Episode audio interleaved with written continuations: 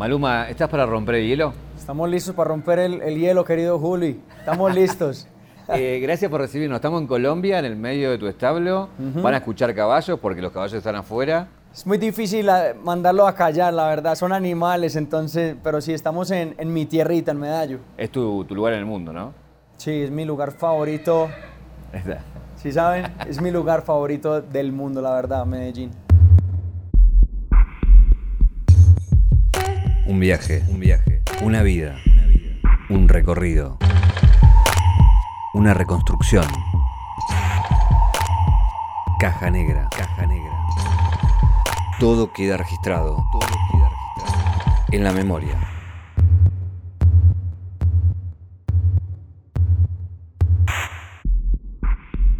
Le quiero preguntar a Juan Luis, no a Maluma. Claro. Eh, porque bueno, Maluma tiene una vida de, de película y Juan Luis es alguien que va a la, a la par, ¿no? Eh, ¿cómo, cómo, te- cómo se llevan Juan Luis y, y Maluma, digamos? Mira, sabes que en este caso yo siento que es como todo lo contrario, o sea, Maluma es el de la película y Juan Luis es el que está como behind the scenes, por así llamarlo, ¿no? Cuando estoy aquí realmente me gusta ser lo más humano posible, o sea, me gusta venir, compartir con mi familia, con mis amigos, con los animales, me gusta estar tranquilo y, no estar en el foco o en el ojo de- del huracán, por así, por así decirlo, así que...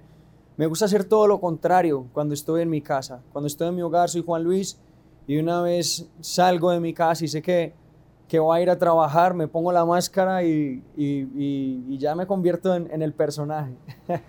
Ahí la pregunta es, porque Maluma debe tener muchas preocupaciones, ¿no? De su próximo hit, su próxima colaboración, el concierto. Claro. Pero a Juan Luis, ¿qué le preocupa? Eh, ¿qué, te, qué te preocupa de la vida? Bueno, varias cosas, aunque no creas, aunque no creas, me preocupan varias cosas porque desde muy niño he sido como, como el padre de mi familia, pues sin desmeritar obviamente el trabajo que ha hecho mi papá y, y obviamente mi madre, pero sí hay muchas cosas que en cierto modo me preocupan, ¿no? El futuro de ellos, por ejemplo, ¿no? El futuro de, de mi hermana, que es la presidenta de mi fundación. Hay veces me pongo ansioso pensando qué va a ser de mi vida personal en cinco años. Tengo muy claro qué es lo que va a pasar con mi carrera musical, pero hay veces me llega como esa incertidumbre, por así decirlo, de, de wow, ¿qué va a pasar con Juan Luis? O sea, el día de mañana me voy a casar, no, voy a tener hijos, voy a estar vivo para seguir disfrutando de mi vida, ¿no? Yo creo que hay ciertas preocupaciones que, que quizás diría yo que son más profundas que las preocupaciones que, que tengo en el negocio. Entonces, pero nada, no pasa nada, la verdad no, la verdad no me estreso, trato de vivir el día a día, de vivir el presente, que para mí eso es, eso es lo primordial. Y en el presente de hoy, esas preocupaciones, digo, casarte, tener hijos, Sí. ¿las ves posible o es algo que resolverás en el futuro? Claro, claro, y, y sabes que yo siento que, que puede ser pronto, o sea, no estoy diciendo que este año o el otro, ¿me entiendes? Pero, pero sí, o sea, es que hay veces me pongo, ya tengo amigos de mi edad que tienen hijos, ¿no? Y, y- y cuando uno voltea y ve que los amigos ya, ya tienen hijos, algunos se empiezan a casar, es uno como que, uy, ¿qué está pasando aquí? ¿Será que, será que yo voy a ser el próximo? ¿O, o qué, o qué será? Pero, pero todo con calma. La verdad es que quiero, quiero ser un hombre de familia, quiero disfrutarme todo lo que soy como, como humano y, y seguir aprendiendo. ¿Y qué te divierte? Wow. Estar aquí en este momento me divierte mucho, la verdad, porque antes era muy difícil, ¿no? Como conseguir ese balance entre, entre Juan Luis y Maluma y hoy siento que como que está viendo un blend, ¿no? Como que ya los puedo juntar, entonces hoy estamos, entre comillas, trabajando, pero estoy pensando y realmente afuera están mis animales, está mi familia, están mis amigos y, y estar aquí es, es de mis pasiones favoritas. Me encantan los carros, soy amante de los carros, me encantan los caballos, me encanta el campo eh, y obviamente pues compartir tiempo de calidad con los míos. Recién hablabas de, de- de tu familia y de las preocupaciones. Eh, también la historia de tu familia de alguna manera es como un cuento, ¿no? De, de- naciste en una familia que estaba muy bien, que tenía Sí. empresas y en el medio se fumó las empresas y la familia también, digamos, ¿no? Sí, fue... Sabes que incluso la semana pasada estaba hablando yo con, con mi familia al respecto y es que si no hubiera pasado, entre comillas, esas crisis que vivimos, yo no estaría acá, realmente porque quizás estaría en una zona de confort, ¿no? Y, y no sé, hubiera sido un empresario, me, me, gustaba la gastronomía, me gusta mucho la cocina, entonces quizás, no sé, quizás tendría un restaurante, pero no estaríamos aquí hablando de todo el proyecto musical, ¿verdad? Así que me siento, me siento muy bendecido, esa es la palabra, de que sucedieron ciertas actividades, ciertas cosas en mi carrera que me motivaron a salir adelante y todas esas cosas que yo vi en un, en un momento que, que fueron difíciles, las tomé, aprendí de ellas, maduré mucho gracias a eso, porque cuando empecé en la música a los 16 años me encontré con un montón de tiburones, ¿me entiendes? Con un montón de cosas que, que quizás eso que viví anteriormente no hubiera pasado, no hubiera sabido cómo comportarme ante estas situaciones, ¿no? Entonces, le agradezco a Dios, al universo por lo que pasó. Igual lo que siempre digo es que lo importante es la salud, mi familia tiene salud, aunque mis padres se hayan divorciado, hoy en día tienen una muy buena comunicación. Manuela y yo, pues mi hermana y yo tenemos una amistad y una hermandad literal divina y, y mi mamá es el polo a tierra también de todos. Entonces es como una familia y un ecosistema que trabaja muy bien sin, sin necesidad de estar, de estar juntos, la verdad. Eh, acabas de lanzar tu sello y en el posteo que lanzás se habla de vender sándwich a tener un sello y todo el recorrido que hay en medio. Pero creo que eso habla un poco de, quién sos. Eh, cuando tu familia pierde todo y tus padres se separan, decidís vos ayudar a la familia con 10 años a, yendo a vender sándwiches. Sí, fue una situación, fue difícil, la verdad, fue complejo porque nosotros teníamos un apartamento muy lindo aquí en Medellín, teníamos, incluso me acuerdo que teníamos un chofer que llamaba Fabio. Yo estaba muy niño, pues yo tenía como 8, 8 10 años, pero igual me acuerdo bien. Y pues realmente era, vivíamos en un estrato medio alto y pasamos de, de, tener absolutamente todo, todo tipo de comodidades, viajes. Me acuerdo cuando tuve 12 años fue la primera vez que viajé a Estados Unidos y fui con mi familia a Disney y vivíamos un montón de cosas que parecía un cuento, la verdad. Y, y luego, un momento a otro, todo se esfuma, ¿no? Ahí ya deja de existir Fabio, deja de existir los carros, deja de existir el apartamento. Literalmente llegamos a un punto donde, donde mis abuelos nos daban a nosotros como la comida, el mercado, cada, cada ocho días por parte de mi papá y de parte de mi mamá. Ellos eran quienes nos, nos dejaban la comida para nosotros tener en, en, casa. Y eso a mí me llenó de valor, ¿no? Me, me llenó como de valentía. Es donde yo digo como que tengo que hacer algo en, pro a esta situación, no puedo creer que esto nos esté pasando después de que todo estaba tan sólido, no puedo creer que este, en este momento de la vida tengamos esta, esta crisis, es ahí donde empiezo yo a vender sándwiches en el colegio, que yo mismo cocinaba también, no sé cómo le dicen en la Argentina, que son paletas de, o sea, como bombón, bombones, bombón y eso, también era algo que, que se convirtió en nuestro sustento. Ese episodio de tu familia, ahora en el futuro se proyecta en el sentido de, ¿tenés miedo de perder lo que conseguiste? No, sabes que no, la verdad, la verdad no, porque ya lo, ya lo perdí una vez, ya lo perdimos como familia una vez y las cosas mejoraron. Yo siempre siento que hay, hay oportunidades sin, sin importar la situación, la crisis en la que estamos viviendo y, y tampoco le meto, le meto esa energía. O sea, soy consciente del peligro, obviamente soy consciente de lo que podría pasar, pero no pienso en eso, porque trato de, no darle un rango en mi cabeza. Siento que no hace parte de, de, mi vida ese tipo de situaciones. Decreto el éxito cada vez que me levanto, todos los días medito, hago mis oraciones y, y decreto el éxito y lo único que le pido a Dios es, es sabiduría y salud para seguir con, con mi carrera y mis sueños. ¿Meditas? Sí, me encanta la meditación. Desde que era muy niño, desde que tengo como, como 10 años, fue la primera vez que, que fui a un centro de meditación con mi tía y, y, eso me cambió la vida. En ese niño había dos paralelos, uno la música, otro es el fútbol. Eh, lo que te vieron jugar dice que eras muy bueno jugando al fútbol. Quiero saber como quién jugabas. Si hay, alguien hay algún wow. nombre que puedas decir. Mi sueño, te voy a ser sincero, y perdón Argentina, yo sé, me van a matar. Los hinchas del Boca me van a matar. Pero yo siempre quería jugar como Juan Fernando Quintero. Él para mí era mi, mi referente. Porque Juanfer, aparte que Juanfer y yo tenemos una amistad desde que tenemos como 14 o 13 años, porque jugábamos fútbol juntos. Él jugaba en Envigado y yo jugaba en Nacional, aquí. Y yo siempre que jugaba contra Envigado, yo decía, ay, Dios mío, ¿en qué problema nos metimos hoy jugar contra Juanfer, me entiendes? Y, y ese siempre fue como, como el jugador que, que me gustaba desde niño, porque igual tenía mi edad y yo sabía que, que, yo podría, podía jugar como él. Me gustaba jugar también de volante de creación como él, soy muy, muy creativo. Me gusta ser volante 10 y, y, ese era como mi puesto favorito. De hecho, tenés eh, el 10 de Argentina, muchas veces la usaste. Sí, es que ese es mi número, la verdad. El 10 y el 11 son, son mis números favoritos. Y ahora pues que tú dices que el 10 de la, de la Argentina eso es un recuerdo muy bonito que tengo con Diego, con Diego Armando Maradona, que lo conocí en Rusia antes de que, de que, de que, pues, de que falleciera. Que en paz descanse Diego y, y fue un momento surreal de mi vida, conocer al más grande de todos los tiempos, porque para mí Diego y, y, Ronaldinho son, son mis jugadores favoritos de siempre y poderlo conocer y que me diera la, su camiseta, ¿no? firmada y, eh, y en vida y poder tener una conversación con él me quedo con los mejores recuerdos. ¿Recordás algo que te dijo?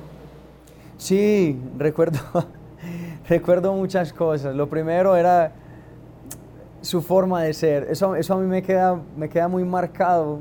Cuando llego, me ve de frente, se para de la silla, estaba tomando cerveza con sus amigos, va, me da un abrazo, me da dos besos y me dice que me quería conocer.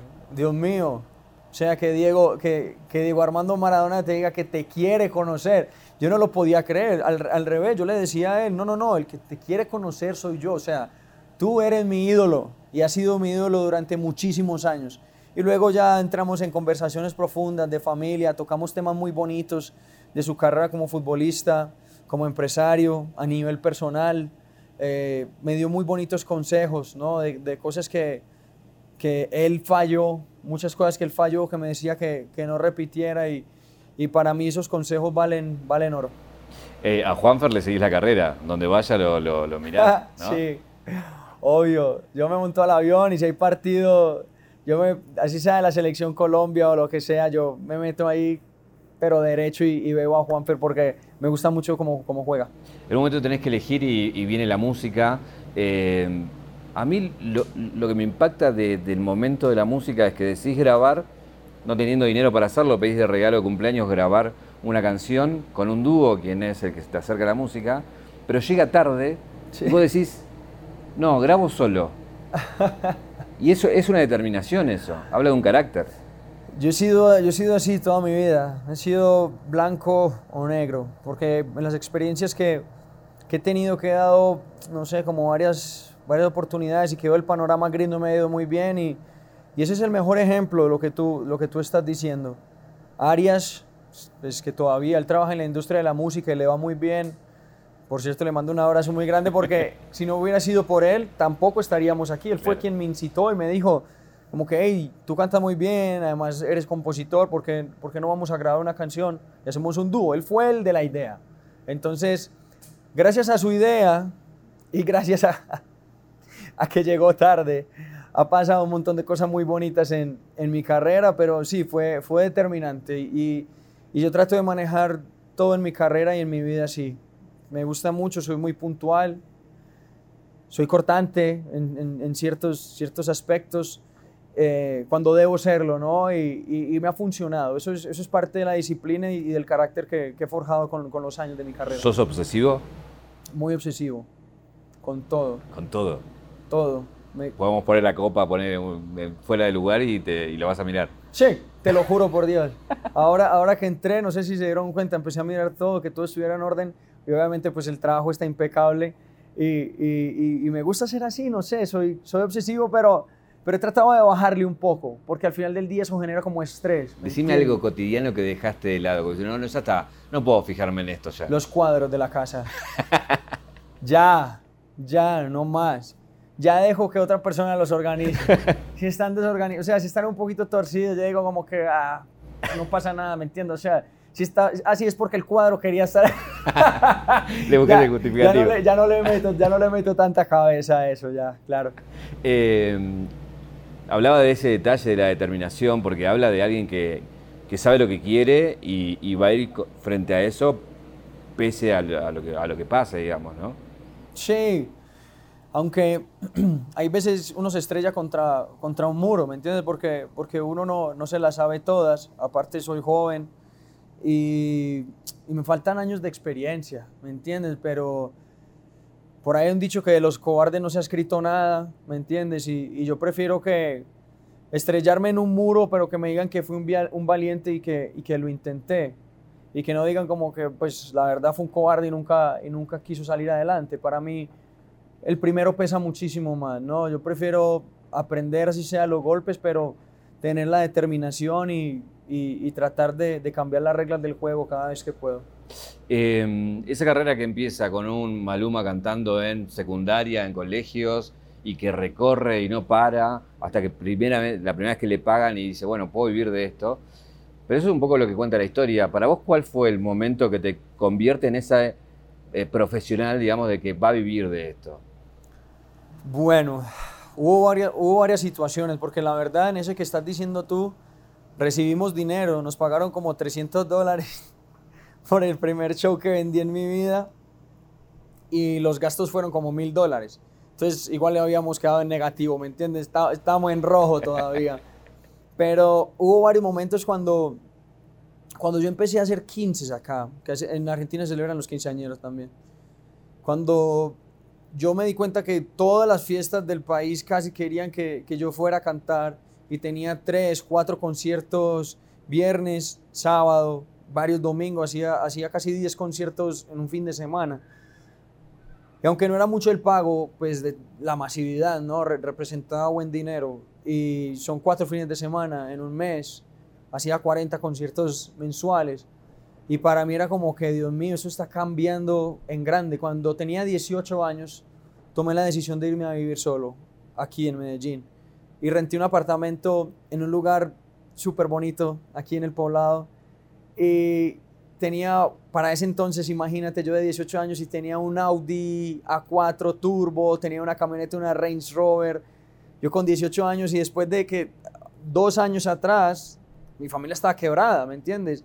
Y fue como un golpe que si yo no me adaptaba, la vida me iba a llevar por un camino incorrecto, porque al final del día uno es muy vulnerable y muy frágil en esas, en esas situaciones pero cada vez que me pasaba algo pensaba con la mentalidad del futbolista, como que disciplina, foco, no, este enfoque, no deje, no te distraigas de estas otras cosas que al final del día no, no representan nada. Entonces por eso siempre digo que, que el fútbol es una, es una base importante en, en mi carrera musical. Pero cuando tenía 18 años y, y empecé a ver que las cosas estaban dando a ese nivel, fue que yo dije, no, al carajo, esto es lo mío, la verdad, o sea. ¿Te dio miedo perder la cabeza? Me dio miedo perder la cabeza, claro que sí, porque hubo situaciones, hubo situaciones donde, donde yo decía, wow, ¿qué está pasando? No, como una trasnochada, estar haciendo música hasta las 6, 7 de la mañana, estar ahí bebiendo con amigos, y me levantaba el domingo perdido, como que esto no era, en el, en el colegio no era así. Cuando jugaba fútbol no era, no era así, era, era muy diferente el escenario, ¿no? Y era ahí cuando respiraba y volvía y era como que, no, otra vez, vamos a encaminarnos. Pero, ¿sabes qué fue lo bonito? Que yo nunca dejé de vivir mi, mi juventud. O sea, si yo quería irme un día a rumbear un sábado con mis amigos hasta tarde, yo lo hacía porque al final del día yo sabía que si yo me reprimía a, ese montón de, actividades, quizá cuando creciera las iba a extrañar y, me iba a enloquecer, al revés, iba a ser una bomba de tiempo. Entonces trataba como de disfrutar mi vida con mis amigos, de estar en la calle, vivir lo que vio un, hombre normal, un joven normal a los 18, y al, y al, mismo tiempo seguir trabajando, ¿no? Y seguir enfocado en, en, mi carrera. Hoy no lo puedes hacer. Hoy es muy difícil. Y sabes que no es que tampoco lo pueda hacer, sino que ya, ya no me gusta, ¿no? Ya siento que quemé un poco esa etapa. Pero no te hablo de por ahí de irte de rumba, sino ir a un cine o ir a un, a, un shopping. Eh, ¿Te has disfrazado? Trato de hacerlo. Eso Trato de hacerlo mucho y aquí. Algo que me gusta mucho de mi país y de, y de mi ciudad. Y es que aquí la gente es fanática, muy fanática tuya, pero te respetan, ¿no? Obviamente no falta pues la persona que, hace el escándalo y se suma al otro, se suma al otro, se suma al otro y se vuelve un caos de un momento a otro cuando pensaste que estaba todo bajo control. Pero al final del día yo siento que en Medellín cuando yo, mira, yo salgo solo acá, yo vengo en mi carro, carro deportivo, yo no tengo seguridad. Al final del día yo siento que, que Medellín es un pueblo que me cuida, ¿no? Y que, y que me, sienten, me sienten de ellos. Entonces aquí trato de, de, de ser lo más normal posible, trato de hacer las actividades aunque me cuesta un poco. Ahí vas en contra de lo que te recomiendan. Es una decisión tuya peleándote con el resto. Todo el mundo. Mis padres, mis padres me, me, me alegan. Ayer, incluso, ayer estuve en la casa de mi mamá y me dice, y me dice, Juan Luis, ¿en qué carro te viniste? Y yo, mamá, sí. ¿Te viniste en el carro deportivo, Juan Luis? Sí. ¿Por qué lo haces? La inseguridad de la ciudad, te pueden robarte. Y yo, mamá, no, no lo llames, ¿me entiendes? O sea, no va a pasar, no va a pasar. Puede que sí pase, pero, pero no lo llames, ya, dejémoslo así. La próxima vez salgo con seguridad, digo a alguien que me acompañe y ya está, y, ya está. Entonces muchas veces hasta prefiero ni contarles, ¿me entiendes? O sea, porque me, porque me alegan y, y, y, ese susto, para mí ese susto hace que las cosas lleguen y no me gusta eso. Yo me siento, yo me siento tranquilo y me siento cuidado en mi ciudad. Entonces es algo muy positivo y por eso, y por eso me gusta pasar mucho tiempo en Medellín. ¿Qué es lo que te convierte en un artista nacional? Que no solamente era Medellín, sino ya era el país y ya te volvías un nombre importante dentro de la escena colombiana. Todo sucedió cuando comencé a hacer La Voz, La Voz Colombia. Hice tres temporadas de La Voz aquí en, en Colombia, en Bogotá. Era la primera, yo tenía 19 años, era la primera vez que, que salía como en televisión nacional, pues a, a ese nivel de exposición de lunes a viernes por tres meses. Ahí fue donde yo sentí que, que nos metimos como en el corazón de, Colombia en general. Cuando yo salía a la calle y no eran simplemente pues las niñas, las teenagers pidiendo fotos, sino que una señora de 70 años diciéndome que yo era su ídolo, que, que me amaba por todo lo que estaba haciendo en la voz. También los niños, literal, de 5, 6, 7, 8 años, que querían tomarse foto conmigo y, ahí es donde yo me di cuenta del, del, poder que tenía de expansión mi carrera, cuando pasó de ser de Medellín a nivel nacional. Si había conquistado a nivel nacional, sentía que podía irme a nivel internacional también. Ahora, eh, naces en un tiempo y espacio donde la música colombiana se proyecta al mundo. Hay una camada del cual vos sos punta de lanza, pero otros que acompañan, que pusieron a Colombia dentro de la escena musical del mundo. Eso está clarísimo, eso está claro.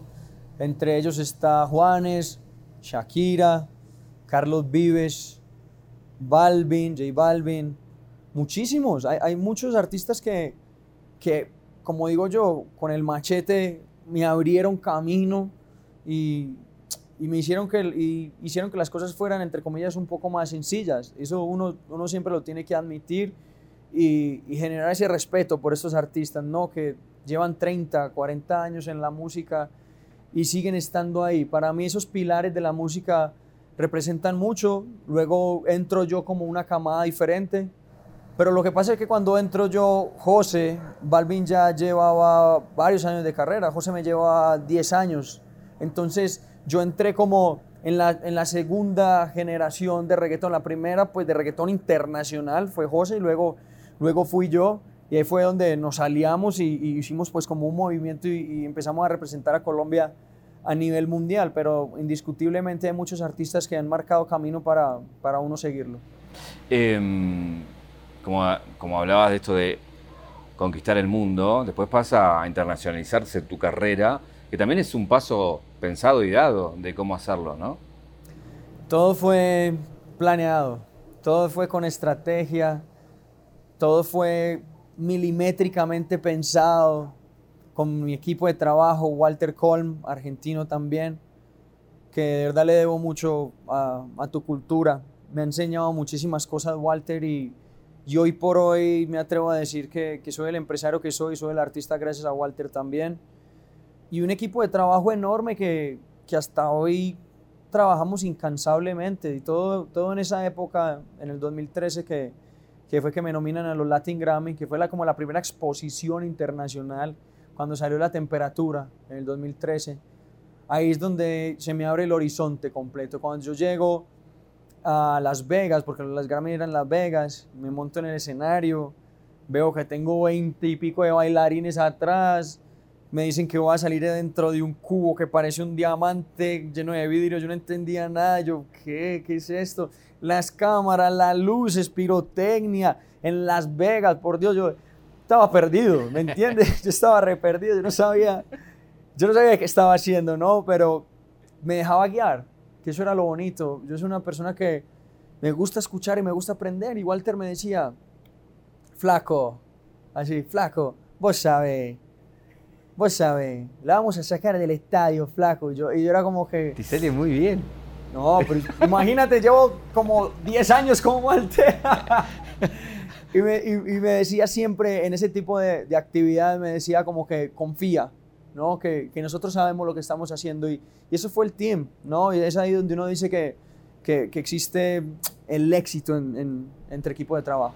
Bueno, hay dos hitos importantes y quiero detenerme por ahí a ver tu, tu experiencia, que son las colaboraciones. Uno es Ricky Martin, otro es Shakira que terminan de, de catapultarte y, y, meterte en la casa del mundo, porque fue, fueron hits mundiales, ¿no? Sí, fue, fue un plazo de tiempo muy corto en donde pasó todo esto, porque pasó Felices los Cuatro, Cuatro Babies, Vente para acá y Chantaje, y todo fue como en cinco meses, seis meses. Y yo, y yo, pasé, sí, de ser un artista internacional, pues que estaba charteando, a convertirme realmente en uno de los top five artistas del, del mundo latinoamericano y, ¿no? y realmente a nivel mundial.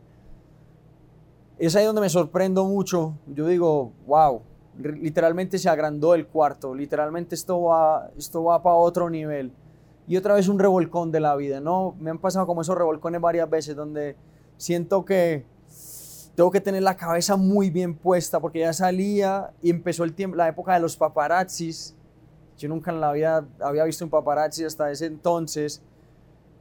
Y yo digo, wow, pero ¿qué es esto? Si yo solamente quería dedicarme a, a cantar, yo no sabía que esto venía con paparazzis, prensa, chismes, estar en el, en el ojo, el huracán, volver y tratar de salir y un montón de, un montón de situaciones pero vuelvo y repito, eso me, me ayudó a crecer y, y, no me arrepiento de absolutamente nada. Fueron momentos mágicos, bonitos de mi carrera y, y, agradezco al máximo.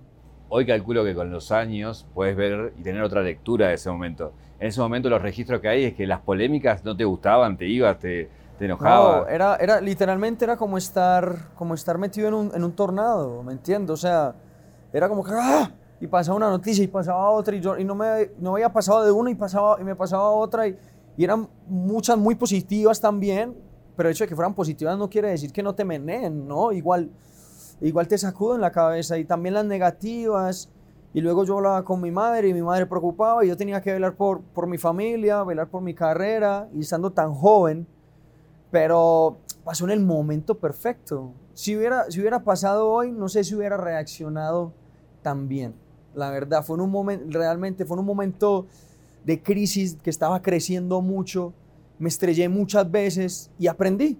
Y hoy en día estoy aquí por eso.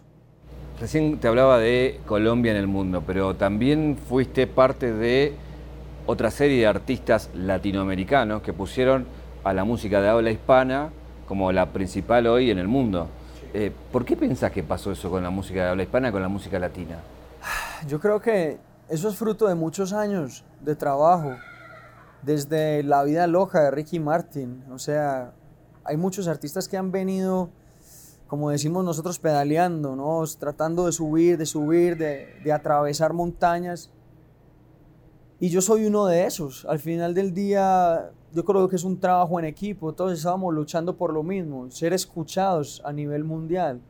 Muchas veces estoy seguro que nosotros como latinos tuvimos, sí, capítulos que no fueron como tan, tan positivos. Yo cuando empecé a internacionalizarme, llegaba a Estados Unidos y me, sentía en un, me sentaba en un restaurante y me decían que me parara porque era latino, que era un restaurante de solo americanos. Y me pasó muchas veces y yo ahí pensaba como que, wow, ¿cuándo será que alguno de estas personas me ve, me reconoce y, me respeta, ¿sí me entiendes? O sea, que no le importe si soy, si soy latino, si soy americano, lo que sea, afroamericano, que me respeten simplemente porque todos somos seres humanos. Y la música generó ese cambio, ¿no? Ya empezaba a ir a otros sitios y ya me miraban diferentes, ya me reconocían, ya me daban mesas importantes en restaurantes, en discotecas. Y al final del día es eso, ¿no? Es, es el trabajo arduo de muchos años y de muchos artistas. ¿Crees que es algo que vino para quedarse o son olas que puede pasar y después vendrá otro ritmo, otra lengua? Yo creo que, yo creo que el reggaetón o, la música latina llegó para, para quedarse. Creo que está pasando por cambios muy bonitos. Es que eso, eso es lo que pasa con el, con el género urbano, que se puede adaptar. No, es como un camaleón. O sea, si hoy en día, si mañana cambia el reggaetón pesado por salsa, nosotros nos podemos mudar a la salsa. Si, no sé, si el mambo, también podemos mudar al mambo, ¿no? Y, y es algo muy positivo que nosotros hemos experimentado. Yo lo he experimentado con mi propia carrera. Cada vez que tengo un lanzamiento es un género musical diferente. Bachata, salsa, pop. No sé, yo creo que, que el género urbano tiene mucho potencial para seguir creciendo. Em, de la nueva camada, eh, ¿hay alguno que te guste por ahí de Latinoamérica o de Argentina? Me gusta mucho lo que está pasando en Argentina. Uf, me encanta el Duki. La verdad, el trueno me, uf, me parece que es increíble, increíble.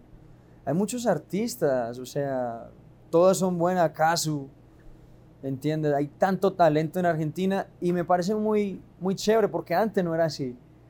El talento estaba, pero estaba como escondido, como que nadie les había dado la mano para, para sacarlos de ahí, mostrarlos al mundo. Y lo que pasó fue, fue tan, pero tan positivo para mí. Cuando yo empecé a ver este movimiento de Argentina, de tantos artistas, tantos tan buenos, haciendo tan buena música, tan buen reggaetón, sin perder su esencia, porque tú escuchas un argentino haciendo reggaetón, las S son argentinas, el, el palabreo es argentino, o sea, la, la, la, esencia permanece ahí y se van global. O sea, no necesitan cambiar ni, ni querer hacer reggaetón colombiano, ni querer hacer reggaetón boricua para, para representar en el mundo entero. Y yo me siento feliz de eso, porque entre más hayan, mejor para nosotros. El movimiento sigue creciendo y como yo siempre he dicho, es que la torta es demasiado grande, ¿no? Y, y, hay para todo el mundo. No nos podemos cerrar simplemente con lo de nosotros. ¿Qué te pasa cuando colegas te critican, te ponen una canción? ¿Cómo eso te provoca algo o es parte del juego y lo tomas como algo? No me lo tomo personal. La verdad, nunca me tomo nada personal, ni las ofensas, ni las palabras, ni, ni los mensajes por Twitter o las indirectas. No me lo tomo personal. Esto es un juego, como, como dices tú por ejemplo, todo lo de las tiraderas y todo lo que pasa. Gracias a Dios, yo hoy en día solo las miro desde mi VIP, las la, la miro desde el palco, ya, ya, ya, no pertenezco a ninguna de esas. Entonces es más cómodo para mí, lo disfruto desde acá, ¿no? desde las gradas. Pero, pero igual, yo creo que es parte del juego y, y esas cosas se dan y le ponen un poco de picante al, al género y al movimiento en general. Lo único que no me parece es cuando se tornan muy ofensivas, ¿no? Cuando ya se toma personal, cuando ya la situación es, es de guerra. No es el mensaje que realmente nosotros queremos dar con la música. Y más que vivimos en países tan violentos. Vivimos en países tan violentos y para sumarle una tiradera con, con rabia, con ira, con posicionamiento de guerra, no ahí, no, ahí no estoy de acuerdo. Yo creo que la música se hizo para, para unirnos. Hay creo que un hito en tu carrera que acaba de pasar, que tiene que ver con el medallo, con el 360, con ese show que haces en tu ciudad, en Medellín, y que, que tiene la particularidad de tener un escenario en el medio, por eso el 360, pero también un poco fue el recorrido de tu historia y también de traer a muchos de la nueva camada y presentarlos, eh, y un recital que lo vio en, todo el mundo, ¿no? Sí, Medallo en el Mapa fue el concierto más importante de mi carrera hasta el momento, la verdad. Siento que trabajé como estos 10 años para esa noche no, fue como, se sintió como si me hubieran dado como el diploma de graduación. Como que, hey, ¿sabes qué, cabrón? Te lo ganaste. Disfrútalo, esto es tuyo, lo has trabajado fuerte por eso. Y así lo, y así lo tomé. Me, me siento feliz, me siento muy orgulloso.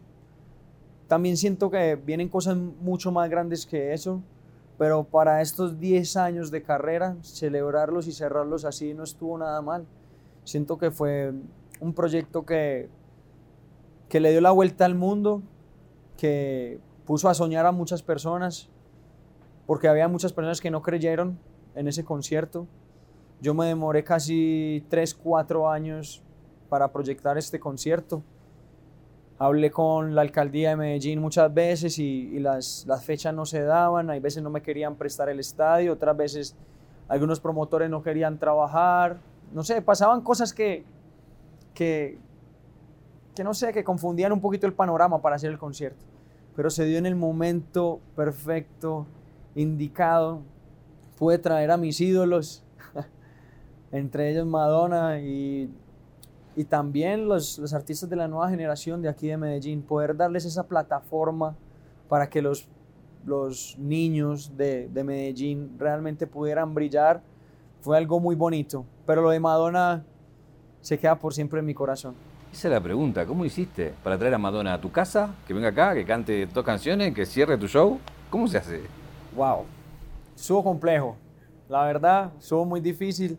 Aparte que faltando 15 días ella me canceló, faltando 15 días para el concierto, yo le había dicho con un año de anticipación, me dijo que sí, a los seis meses volvimos a retomar conversaciones, me dijo que no había ningún problema, que estábamos firmes. Y a los tres meses me dijo que también. Y a los 15 días me canceló. Yo quedé en shock, en shock, o sea, literalmente este concierto era el más importante de mi carrera, de verdad. Y yo se lo dejé saber a ella. Y me pareció como una jugada un poco de mal gusto de parte de ella, cancelarme a los 15 días. Pues imagínate la frustración que yo tenía.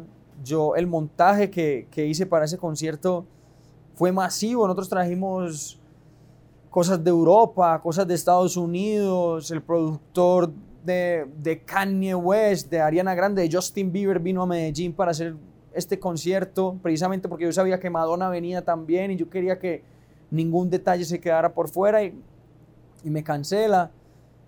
En ese momento yo entro en una frustración enorme, hablo con el equipo de trabajo y decidimos echar para adelante. Con ella o sin ella, el concierto tenía que ser magnífico, pero me quedaba solo un recurso y era llamarla, hacerle una llamada.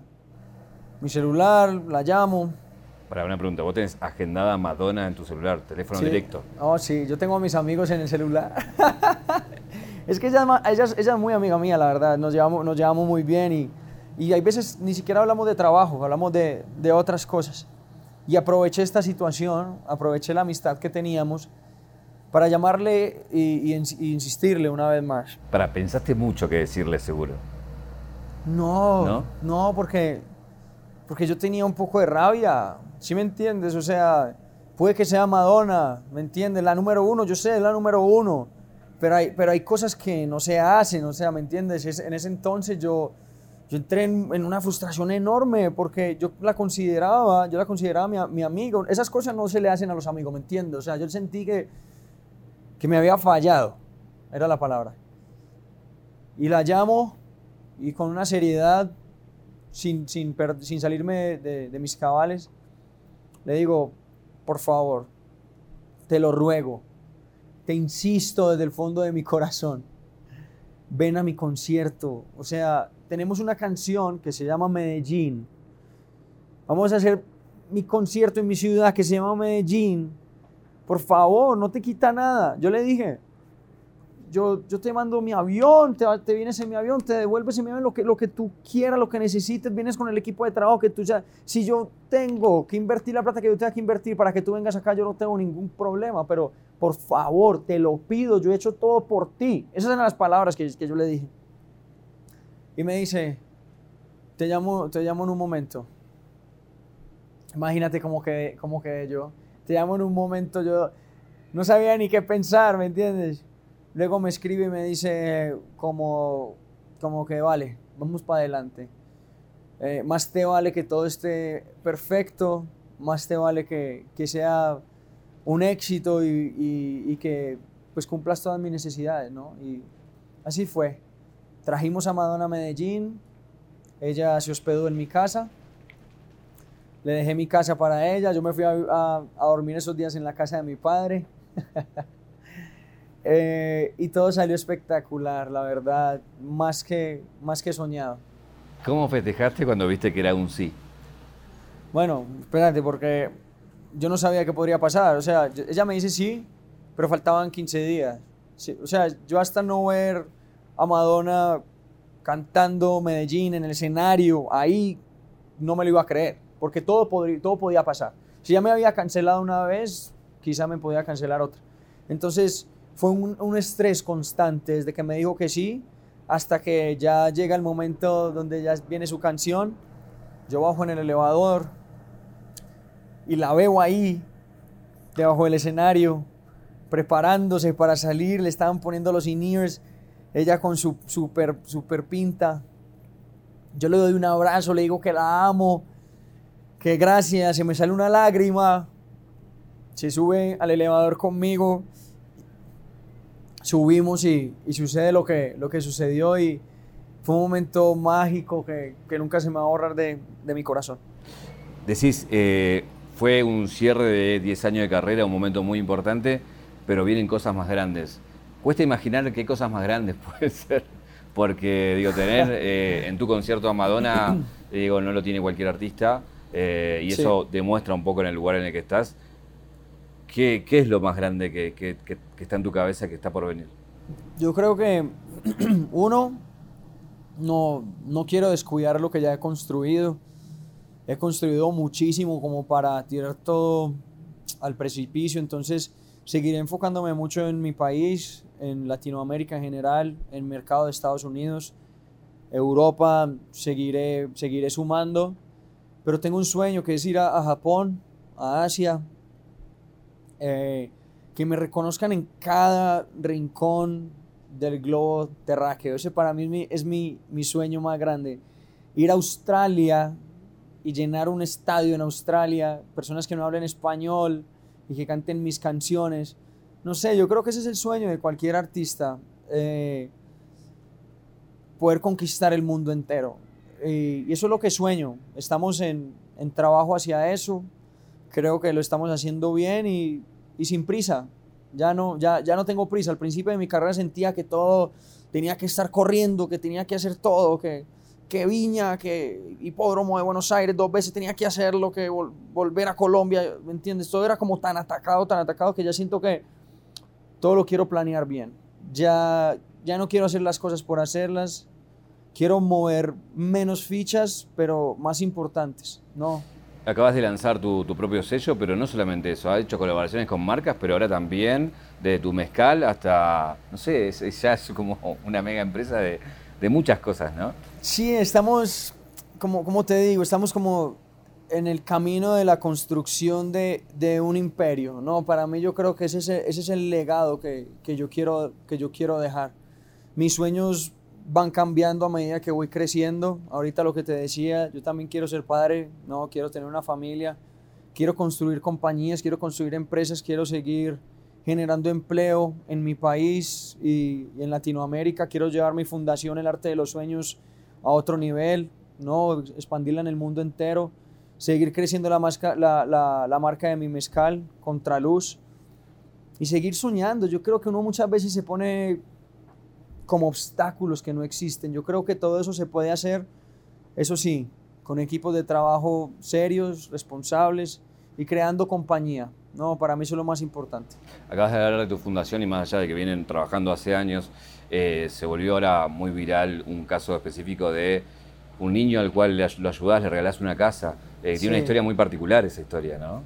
Sí, Bastian es de mis mejores amigos. La verdad, Bastian es un niño que tiene 11 años, tiene cáncer en los huesos. Lo conocí hace alrededor de seis meses, un año algo así, entre seis meses y un año, no me acuerdo realmente hace cuánto tiempo fue. Y se convirtió en una persona muy especial para mí, muy especial. Cuando yo te digo que es uno de mis mejores amigos es porque hablamos todos los días. Yo le pido consejos a él, él me pide consejos a mí. Y como él es parte de mi familia, yo lo veo como un hermanito menor. Em, yo no podía dejar que, que él tuviera otra batalla fuerte en su vida, que era perder su casa porque eso era lo que estaba pasando. La casa donde él vivía era una, una casa eh, donde pagaban renta y tal parece que ya se la iban a quitar. Él vive con, con sus abuelos, con su mamá y su, y su tío, son cinco personas, viven en una, una casa muy pequeña y el estado de Bastian pues, era muy crítico en ambas situaciones, tanto en, lo económico como en, lo, como en la salud. Y no sé, eso me salió del corazón, yo, yo soy así, no sé, no, no hay algún motivo, sino que lo hice con todo el amor del mundo. Le quise regalar una casa a él y a su familia. Si fuera por mí, le regalaría casa a todas las personas del mundo. No sé, eso es algo que, que mis padres me han enseñado, que es dar sin, sin mirar a quién. Y, y Bastian es un niño que, que me llena de luz todos los días, así que el que está agradecido soy yo, porque él llegó a mi vida a enseñarme un montón de cosas. Viene Argentina, volvés, el Estadio Vélez. Sí. Eh, Argentina es, es un lugar especial para vos, ¿no? Porque en tu carrera también fue de los primeros lugares que, que te recibió fuera de tu país. Eh, ¿Qué, ¿Qué tiene especial Argentina y este show para vos? Yo siempre he sido muy fan de la cultura argentina, empezando por mi abuelo. Mi abuelo, por, parte de mi madre, ha sido toda la vida amante al tango. Eh, yo me crié desde muy niño gracias a él, escuchando tangos. Me parece algo, me parece algo muy bonito que, que mi abuelo creó como esa conexión entre Argentina y, y mi ser. Eh, luego fui creciendo, obviamente amante al fútbol. Luego uno de mis mejores amigos va a jugar al fútbol Argentina, Juanfer. Y pasan un montón de cosas eh, con mi carrera en la Argentina en poco tiempo también. Fue como que yo salí de Colombia y se replicó todo en Argentina y empecé a hacer conciertos. Me acuerdo como si fuera ayer el primer Luna Park que hice, que eso era mi mayor sueño. Mi mayor sueño era hacer el Luna Park y tenemos testigos de que la primera vez que queríamos hacer el Luna Park la gente no lo creía. Era como que está loco, reggaetón en el Luna Park. Nadie, pues nadie lo había hecho antes, no era como que algo que era, era normal. Y nosotros nos fuimos de lleno Hicimos el primer concierto, luego hicimos dos, luego hicimos tres, empezamos a crecer, luego hicimos un hipódromo, luego hicimos dos hipódromos, y el proceso y el crecimiento de mis, de mis fans en la Argentina ha sido muy bonito y ha ido creciendo a nivel de los años, ¿no? al pasar de los años. Y pues tenemos este sueño, que es un sueño enorme, hacer el Estadio Vélez. Sé que es un estadio muy grande, sé que le caen muchas personas, pero tengo la fe, ¿no? De, de que va a ser un concierto hermoso, vamos a tener sorpresas, voy a dar un, un espectáculo a la altura Llama a que la se Madonna. merece. Vamos Que a llevar a venga. Madonna. Sí, llama a la Madonna. Espérate, espérate, yo la llamo. Que Te digo la verdad, yo creo, creo que me manda un puño por el celular. Pero yo creo que van a pasar cosas muy interesantes en el, en el estadio de Vélez. La vara está muy alta y sé que lo vamos a superar. Estoy plenamente seguro de que va a ser un concierto que va a quedar para la historia de mi carrera y la historia del pueblo argentino. Bueno, eh, ¿tango te acordás de alguno? Bueno, muchas cosas de Gardel, o sea, mi abuelo me ponía muchos LP, mucho long play de Gardel. Eh, fue también cuando lanzaste, se habló mucho acerca del mate, Claro, del tema de la bombilla. claro. Que conste que ese mate no lo hice yo. Ok, por eso quiero darte una bombilla y que Por vos favor. lo puedas hacer. Me hice. Ahora sí. Ahora sí, ahora sí es tu turno. Uy, qué rico. Tan. Agüita. Está bien. No, pero pará, te voy, a, te voy a ayudar. Hay que agua caliente, porque si no te van a decir, "Vale, puso agua fría. Pero si no hay agua caliente, ¿qué hago? Está bien, está bien, ¿Me está bien. Si Está no hay bien, agua está bien, está bien, está caliente, claro. Es más, se van a quedar ahí pendientes porque me va a hacer el mejor mate del mundo. Lo esperamos en Argentina. Y Dale, tenemos para, para regalarte algo que le regalamos a todos nuestros eh, invitados, que en este caso eh, la gente de Don Roach te, te lo envía. Que Gracias. a- abrilo para que lo puedas ver. A ver. ¡Wow! ¡Qué lindo! La gente de Don Roach, eh, nada, personalizado, sabíamos que, que veníamos y Me lo voy a poner ya mismo. Gracias. gracias a vos por recibirnos. Tengo dos preguntas finales. Dale. Una es, eh, el programa se llama Caja Negra, como la caja negra de un avión que queda el registro de este momento Sí. histórico. Pero si vamos a la caja negra de tu vida, ¿cuál es el momento que quedó grabado, la escena que quedó grabada que te convierte en Maluma? Ok, la escena que quedó grabada, que me convierte en Maluma, fue el primer momento donde estábamos en una clase en el colegio. Me acuerdo muy bien, era una clase de matemáticas. A mí no me gustan las matemáticas mucho, la verdad. Y paso la hoja y, decido empezar a escribir mi primera canción. La canto completa, mis amigos del colegio me dicen que les gusta, y es ahí donde yo decido emprender mi carrera. Maluma Baby era la adolescencia, Papi Juancho es la adultez. ¿Ya tenés el próximo nombre o no? No, no lo tengo aún, voy a pensarlo. Pensalo. Dale, pero igual estoy muy joven, entonces no puede ser algo como Mister, Mister algo, no. ya Tenés queda mucho tiempo. Sí, sí, sí, voy a, voy a pensarlo muy bien. Vamos a ver con qué. Gracias por recibirnos en Medellín, en Colombia, en, en tu lugar en el mundo. Gracias a ti. Eh, y bueno, todo el éxito en, en todo lo que viene. Gracias, Julio, hermano, muchas gracias. de La verdad. última pregunta es, ¿qué te preguntarías? ¿Qué me preguntaría? Qué pregunta más difícil esa. Wow. ¿Qué me preguntaría? ¿Hasta dónde quiero llegar? O sea, ¿cuándo va a ser el, el momento que le voy a dar pausa? Y me lo pregunto porque no tengo la respuesta. Maluma, gracias. eh. Gracias, hermanito. Gracias. Gracias.